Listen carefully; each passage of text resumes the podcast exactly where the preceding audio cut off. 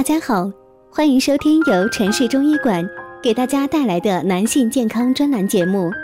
如果大家在两性生理方面有什么问题，可以添加我们中医馆健康专家陈老师的微信号：二五二六五六三二五，免费咨询。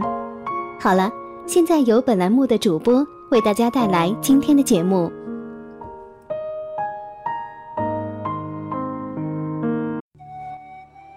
朋友们，大家好，欢迎大家收听男性健康知识讲座，和您一起分享养生知识。订阅后每天更新男性保健小常识，让男人更加的了解自己的身体。今天呢，要说的是男人生殖器有哪些常见的问题？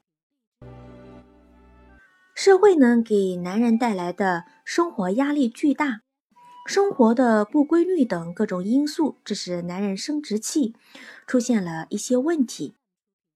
而生殖器疾病对于生育功能的影响是很密切的，也会影响家庭。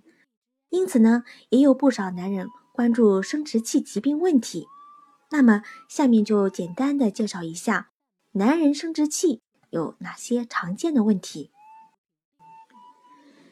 第一个要说的是阴茎溃烂疼痛，在出现了水泡一段时间之后呢，那些水泡呢就会逐渐的化成脓泡，然后呢再渐渐的破溃变成糜烂，同时男性还会有难以忍受的疼痛感，皮损多发于男性的包皮、龟头等处，其中尿道口最为常见。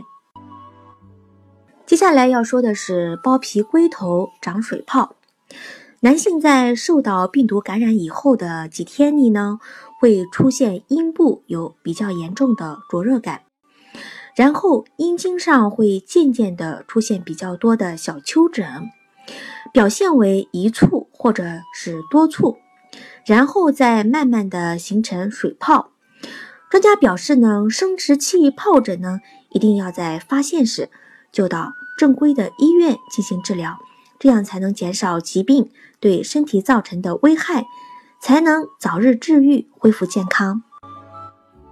男人三包问题：生殖器被完全的包住而不能自然的外露，生殖器被包裹过紧而影响正常的性生活，生殖器包裹欠钝。阻碍生殖器血液循环，致使这些部位发生肿胀。生殖器藏匿，普通的先天性异常，生殖器长度比同龄人小两个标准差。一些患者呢，由于耻骨前皮下脂肪丰富，而附着于阴茎体的阴茎皮肤不足，使原来正常的生殖器被埋藏于皮下。从外表看呢，就非常的短小。隐睾，隐睾是指一侧或双侧睾丸停止与下降途中，而未进入同侧的阴囊，为男性生殖系统先天性异常中的常见疾病。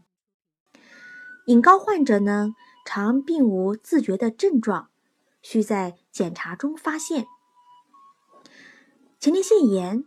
大部分呢是由尿道炎直接蔓延所致，或是其他组织器官急性炎症经血液及淋巴感染引起，是中青年男性的一种常见病，可分为急性前列腺炎和慢性前列腺炎。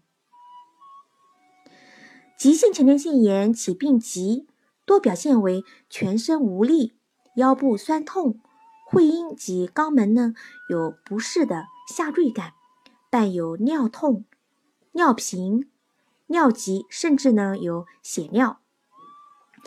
有的人呢性欲会减退等。慢性前列腺炎呢不像急性前列腺炎没有明显的全身症状，但是局部症状会疼痛、尿道刺激症状如尿频、尿急、排尿痛等可能持续。患病后呢，应该注意休息，多饮水，节制夫妻生活，坚持使用足疗程，规范化治疗。对于前列腺炎，不要草率的下诊断，应在排除精索静脉曲张、副高炎、尿路感染等其他泌尿生殖系统疾病后，才可以诊断，以防止误诊误治。尿道炎一般是逆行感染，即病菌直接侵入尿道所致。患者在急性期表现为尿道黏膜充血、水肿，或有糜烂溃疡形成。尿道口红肿，有粘液性或脓性分泌物，尿道压痛、变硬，重者呢可影响到副高、精索。患病时呢要适当的休息，禁止饮酒，避免夫妻生活。主要是查明病原体后，采用口服或者是肌肉注射抗生素治疗。这里是男性健康知识讲座，和您一起分享养生知识。订阅后每天更新男性保健小常识，让男人更加的了解自己的身体。今天的节目呢就到这里了，感谢您的收听，我们下期再见。